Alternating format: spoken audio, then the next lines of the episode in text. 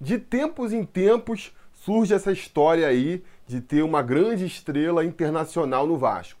Já foi esse ano mesmo a história do Iniesta, ano passado teve a história do Honda aí, que fechou com o Botafogo agora, já teve papo aí de Vieri, de Eto'o, e o nome do momento agora é o Yaya Touré.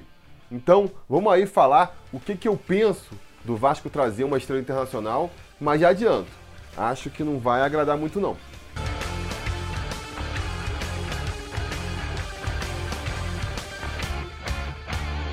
Fala, torcida vascaína, Felipe Tiru de volta na área para falar de Yaya Touré no Vascão. Ou melhor, usar aí o exemplo do Yaya Touré, né? Usar o Yaya Touré aí como um exemplo de caso para discutir essa possibilidade do Vasco contratar uma grande estrela internacional. Será que é bom para o Vasco? Será que é ruim?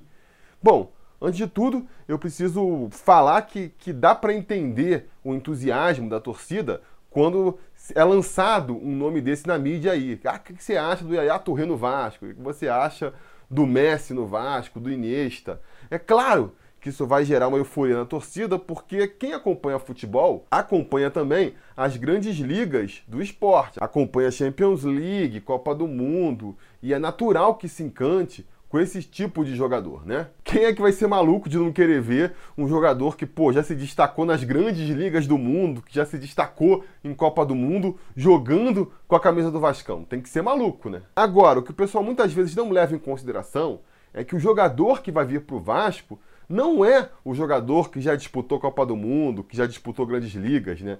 É uma sombra daquele jogador. Acho que muitas vezes o torcedor deixa de levar em consideração o fator tempo o tempo, essa raposa que leva tudo, né? Essa chama que vai carcomendo a vela até que não sobre mais nada. O tempo que faz grandes jogadores eventualmente serem obrigados a parar de jogar. Porque a verdade é que se o Inesta, se o Yaya Touré, se o Honda ainda jogassem o, o, que fizeram eles se destacar é, pelo Barcelona, pelo Manchester City, pelo Milan, eles ainda estariam no Barcelona, no Manchester City, no Milan e não jogando aí na Arábia, na China, é, na Nova Zelândia, sabe? Pô, Felipe, mas aí tu tá querendo comparar o Barcelona com o Vasco? O cara não pode jogar no Barcelona, então não pode jogar no Vasco? É isso que você tá dizendo? Claro que não, claro que não, longe disso. Não sou maluco de dizer isso. Agora, vamos lá. Então, o Iniesta ganhou tudo pelo Barcelona, é ídolo no Barcelona. A galera lá em Barcelona é pô, super grata a tudo que ele fez é, pelo clube. Mas o tempo vai passando, o futebol dele vai se deteriorando e ele já não tem mais condições de jogar pelo Barcelona. Se despede do Barcelona, se despede da seleção espanhola. O que, que impediria ele então de jogar num time que não tivesse a mesma exigência de excelência técnica do que o Barcelona? Ele não pode mais jogar no Barcelona, não pode mais jogar de repente num Manchester United, numa Juventus.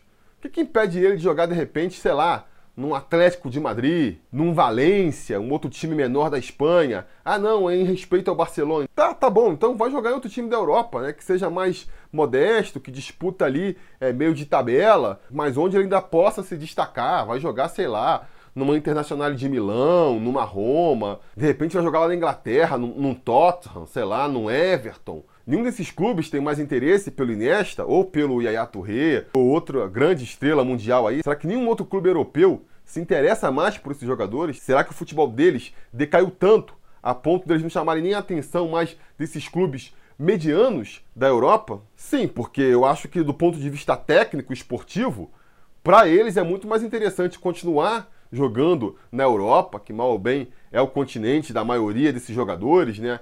Onde você tem ali um futebol de qualidade, ainda disputado, mora em excelentes cidades, as melhores cidades do mundo. Por que, que eles não continuam por lá e vão, e vão se aventurar em China, Arábia? Por que, que eles fazem isso? Será que eles não estão mais tecnicamente aptos a jogar na excelência do futebol europeu? Pô, claro que não, né, meu chapa? Os caras até poderiam continuar jogando na Europa, mas os caras preferem ir para a Arábia, para a China para ganhar dinheiro, né? Para ganhar bufunfa, encher o bolso de grana. Ah, então eles vão para a China, eles vão para a Arábia para ganhar dinheiro. Beleza, vamos registrar essa informação aí, vai ser importante mais lá na frente. Então eles vão lá ganhar dinheiro. Ficam lá um ano, dois, jogando nessas ligas aí mais sofríveis, né? Essas ligazinhas mais fracas, que não tem a mesma excelência é, das ligas europeias para poder botar uma grana no bolso, poder fazer seu pé de meia, beleza, não tenho que questionar quanto a isso, estão mais do que certos. Passa esses dois anos, acaba esse contrato, e aí, por vontade do jogador ou vontade do clube, a gente não sabe, encerra-se esse vínculo.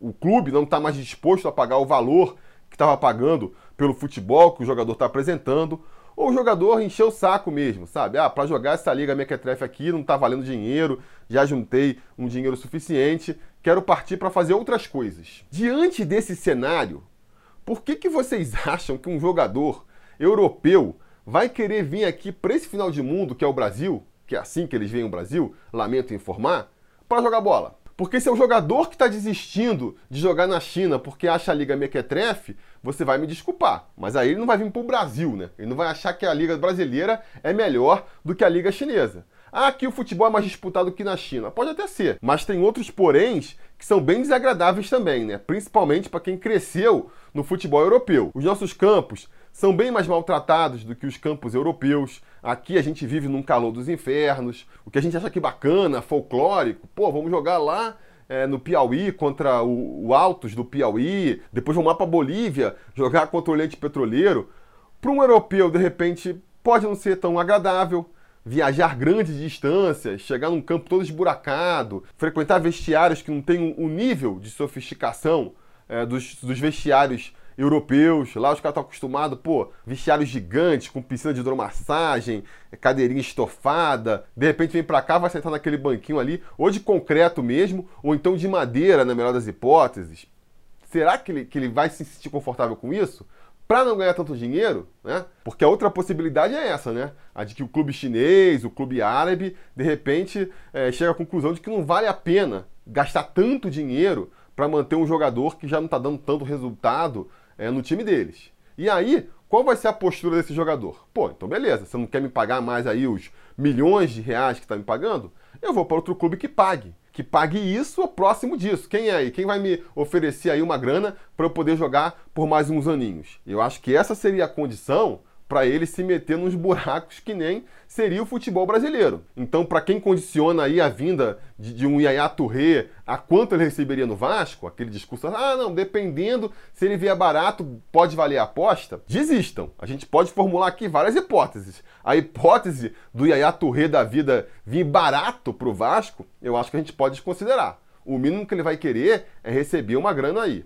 Até porque, né, nas circunstâncias atuais, né, o dólar lá nas alturas, o real completamente desvalorizado, o ministro da Economia já falou que, que vai ser assim mesmo, daqui para frente vai ser assim. Diante dessa realidade, o abismo ele só aumenta. O cara ganha não sei quantos milhões lá na China, se ele corta o salário pela metade, ainda seria o dobro do que o Vasco poderia pagar se descabelando todo, sabe? Caçando moedinha ali do fundo do bolso para ver se dá para completar o orçamento. Porque senão, porque senão faz mais sentido ele voltar para a Europa. Se ainda estiver tecnicamente jogando bem, faz mais sentido ele voltar para a Europa. Ah, beleza, vim fazer minha aventura aqui na China, na Arábia, os caras me pagaram aí um caminhão de dinheiro, não estão mais dispostos a pagar, ou eu não estou mais disposto a jogar essa liga fraca por esse caminhão de dinheiro, vou voltar para a Europa e vou jogar para um time menor por lá mesmo. Pode ser até numa liga inferior, né? Um, vou jogar num Benfica da vida, vou jogar num Olympique de Marseille. Pelo menos eu estou morando em Lisboa, estou morando em Marseille. São cidades bacanas, na Europa, perto da casa deles. Repetiriam mais ou menos o que fez aí o Ibrahimovic, né?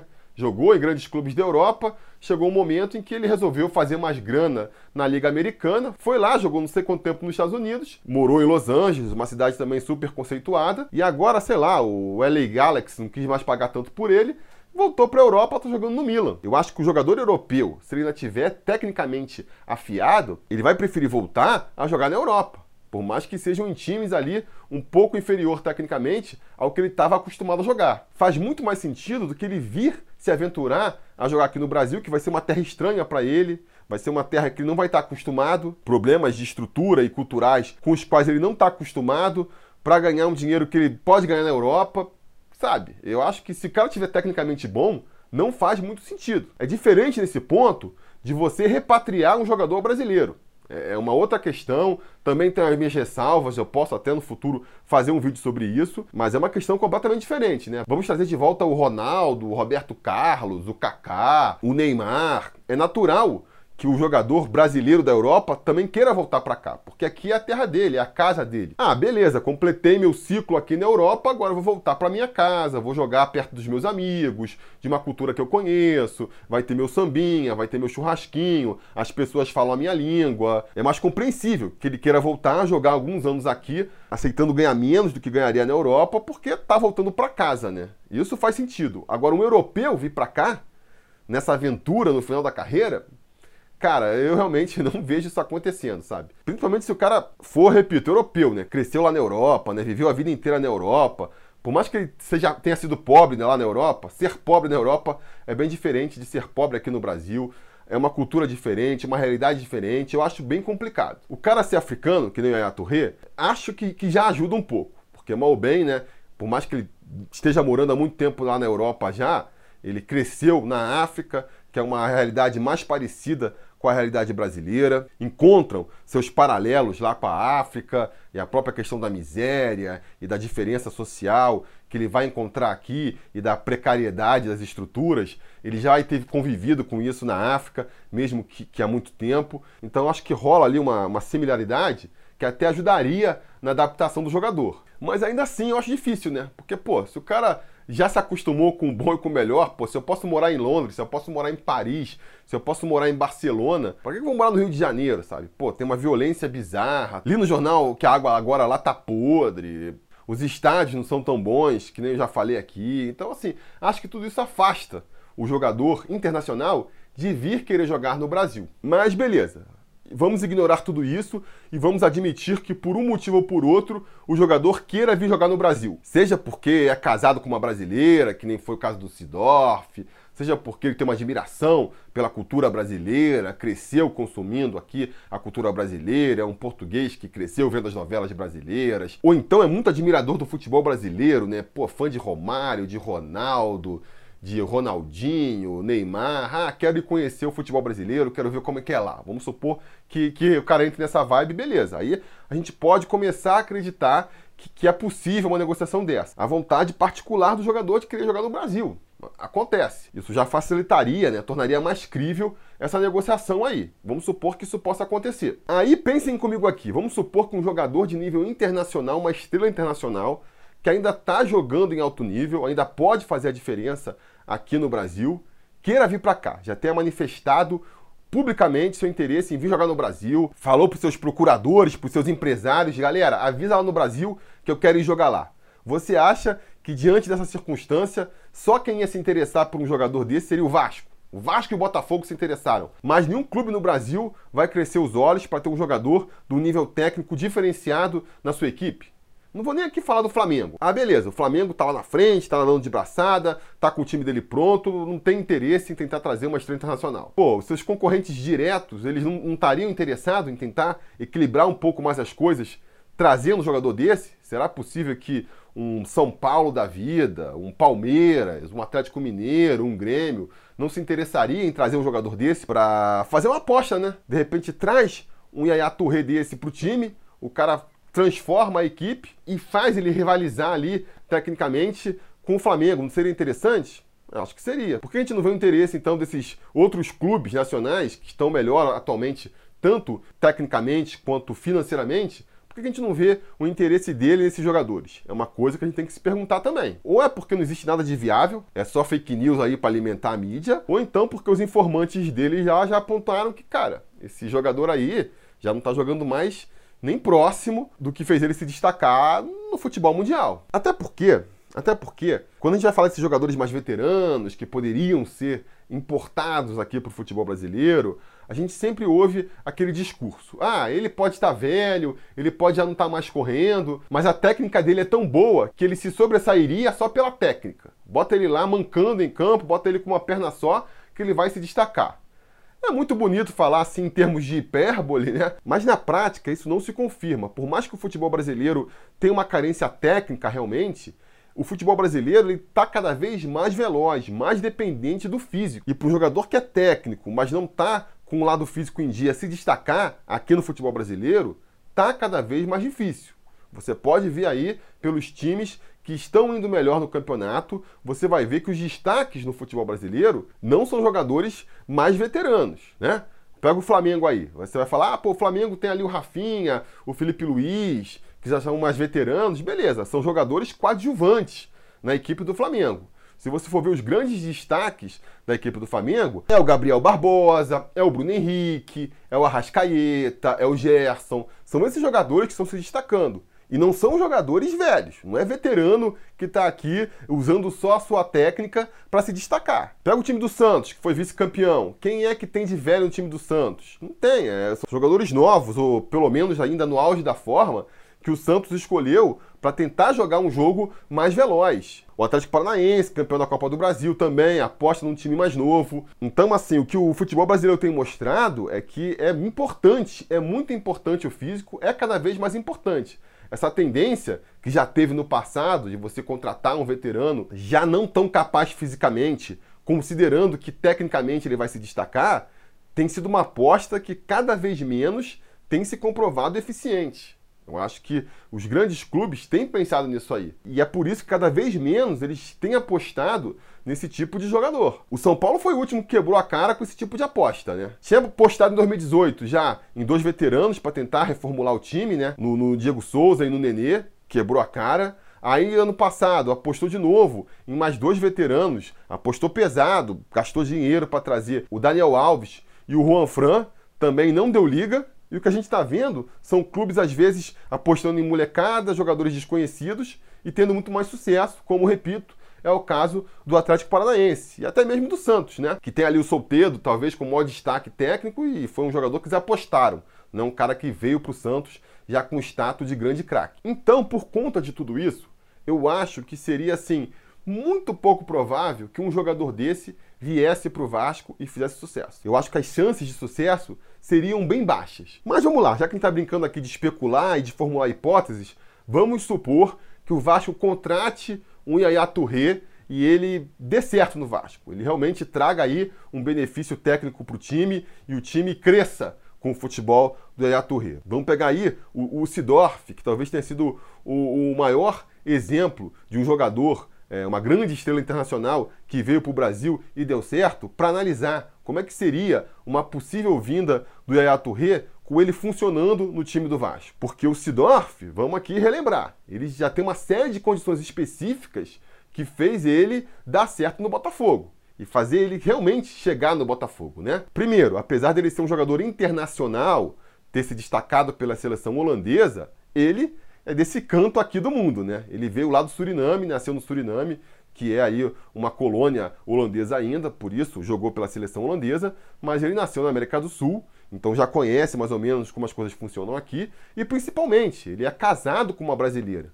o que fez com que ele aprendesse o português, o que fez com que ele viesse para o Brasil muitas vezes, a ponto de chegar já aqui sabendo o que ia encontrar. E também criando o vínculo afetivo ali entre ele e o Botafogo, o que fez com que ele topasse não só vir para o Brasil, como vir jogar no Botafogo, né? E não, sei lá, no Flamengo ou no Corinthians, como chegou a especular na época. Ele tinha uma proposta do Corinthians, tinha uma proposta do Botafogo, decidiu ir para o Botafogo por conta dessa questão emocional. Se não houvesse essa, essa ligação emocional entre ele e o clube, será que ainda assim ele teria optado por jogar no Botafogo?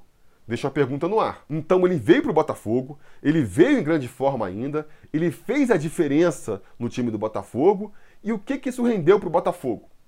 Um campeonato estadual. Ele não trouxe nada além de um campeonato estadual para o Botafogo, porque é aquela conversa, né? O cara pode ser bom, mas ele não é dois, ele não é onze, para fazer, de repente, o time inteiro do Botafogo jogar a ponto de disputar um título. Eu acho que se o Eá Touré viesse para o Vasco, ia ser parecido. Você acha que de repente, com o Renato Reno Vasco, o Vasco se credenciava a disputar o título brasileiro? Você acha que com o Renato Reno Vasco a gente virava favorito para ganhar a Copa do Brasil? Eu acho que não. Acho que mesmo que ele viesse em boa forma e apresentasse ainda ali relances do Yaya Touré, que, que, que, se consagrou na Europa, há um tempinho atrás já, vamos lembrar que o auge do Yaya Touré foi ali 2013, 2014, 2015, vai, já fazem cinco anos é, mas vamos supor, a diferença técnica ele se destaca aqui no Brasil. Acho que ele não, não, não se destacaria tanto a ponto de fazer o Vasco mudar de patamar, para usar um termo aí que está na moda. Ora, barato a gente sabe que não ia custar, porque vamos pegar de novo o exemplo do Sidorf ali. o Sidorf, mesmo com toda essa identificação e essa questão emocional aí que ligava ele ao Botafogo, ele não veio de graça. O Botafogo teve que gastar muita grana para pagar o Sidorf. E isso numa época em que a economia brasileira ainda estava melhor das pernas, né? Não estava essa disparidade do dólar, que eu já comentei aqui, que torna o salário de um craque internacional ainda mais caro para os cofres nacionais. Então o que a gente viu no Botafogo? Um craque internacional que vem, faz ali um fuzuê, até corresponde em campo, mas vai sair ali dois, três anos depois e vai deixar o Botafogo num estado pior do que ele encontrou. Ele ajudou a piorar a crise financeira do Botafogo. Ele saiu do Botafogo com o Botafogo devendo ele ainda. Não trouxe grandes títulos e o Botafogo depois terminou pior do que estava com ele. Entendeu? E não teve campanha de marketing, não teve venda de camisa que conseguisse fazer ali a conta fechar. Porque isso também é um argumento que muita gente usa, né? Ah, não, só o marketing já pagaria o jogador. Galera, se você for levantar os números aí, esse discurso de que vendendo camisa você vai conseguir pagar um jogador, se fosse tão fácil assim, tinha craque todo dia chegando aqui no Brasil. Não dá, não dá. O, o, o que vai trazer dinheiro mesmo é, é, é títulos, é um time vencedor. E isso, que eu já comentei aqui agora, um jogador só não faz. Se você traz um jogador desse e o time não rende mais a ponto de ir avançando nas competições, ganhar campeonatos, que é o que vai trazer dinheiro de premiação, que é o que vai, vai trazer dinheiro de patrocínio, que é o que vai trazer dinheiro com bilheteria. Se não vier agregado a isso, não vai ser venda de camisa que vai sustentar o negócio. Essa parte do marketing, ela vem no topo. Ela vem assim, ó, você tem um time vencedor, você tem um time que, que ganha dinheiro por esses outros motivos, e aí por cima você ainda cria um marketing ali para faturar um pouco mais.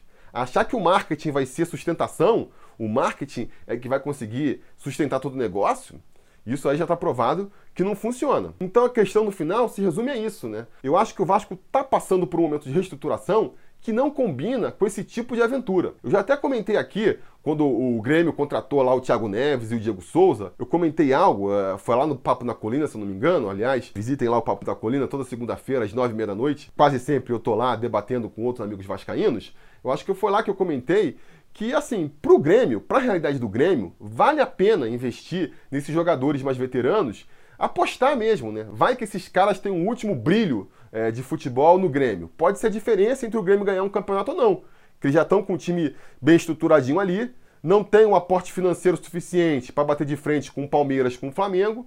De repente, uma aposta dessas é que vai fazer a diferença entre eles terminarem ali em quarto, quinto lugar ou terminarem em primeiro. Então, vale esse tipo de aposta para um clube que está na situação que o Grêmio está hoje, que o Atlético Mineiro está hoje. O Vasco está em outra situação. O Vasco está num período de reconstrução, tentando se reestruturar economicamente. Você vai trazer um jogador desse, que, repito, muito dificilmente vai trazer títulos para o Vasco, só vai aprofundar a crise financeira do Vasco, não é uma contratação viável dentro da realidade do Vasco. Para quê? Para daqui a dois, três anos, a gente, na melhor das hipóteses, está na mesma situação que está hoje? Se não tiver pior, não tiver ainda mais endividado? Então acho que não faz sentido. É um período de reestruturação do Vasco. O Vasco tem que pensar assim, tem que ser um dos objetivos primeiros do clube. Equacionar essa questão financeira, equacionar essa questão das dívidas, o que passa por montar um time mais jovem, com mais ativos, com mais jogadores que possam ser vendidos para ajudar nessa recuperação financeira, do que entrar nessas loucuras de apostar em jogador veterano que, repito, né, na melhor das hipóteses, mesmo dando certo, não vai ser tão benéfico para o clube assim, sendo que são grandes as chances dele dar errado. E aí ser mais um baita prejuízo para o clube. Por isso, tudo que eu falei, tentando agora aqui fazer o resumo, é que eu acho, primeiro, que essas notícias muitas vezes são falsas, não tem é, fundo de realidade, porque o próprio atleta não tem interesse em vir jogar no Brasil. E aí, amigo, não vai ser a galera invadindo o Instagram dele, invadindo o Twitter dele, que vai fazer ele mudar de ideia. E segundo, se ele realmente tiver interesse em vir para o Brasil, tiver interesse em jogar num clube como o Vasco, sabendo como o Vasco está, atrasando salário, sem ter um time competitivo, aí, amigo, é porque ele está tão mal das pernas, ele está jogando já tão pouco aí na carreira dele, que está topando qualquer parada. Essa, infelizmente, é que é a triste realidade, né? Fazendo um resumo aqui daquele organograma lá do, do João Almirante, o axioma que a gente chega é o seguinte: um atleta desses, se ainda estiver bem, se ainda estiver jogando em alto nível, não vem pro Vasco, se vem pro Vasco, é porque não está jogando mais em alto nível. Essa é a triste realidade, é assim que eu vejo esse tipo de situação.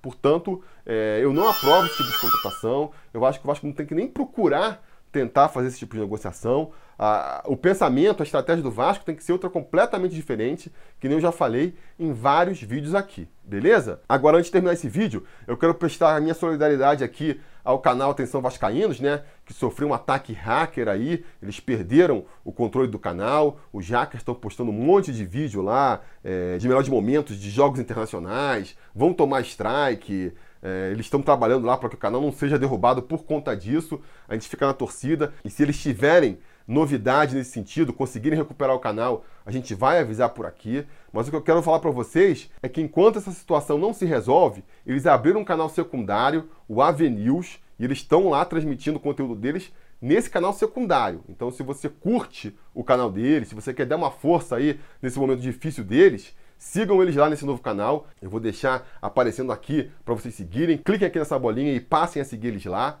Às vezes vocês não estão sabendo, né? Eles estão postando conteúdo agora nesse canal. É isso. Fica a torcida aí para que eles consigam recuperar rápido o canal primeiro deles, né? E que enquanto isso o canal secundário deles cheguem ao mesmo 100 mil que eles já tinham no canal anterior.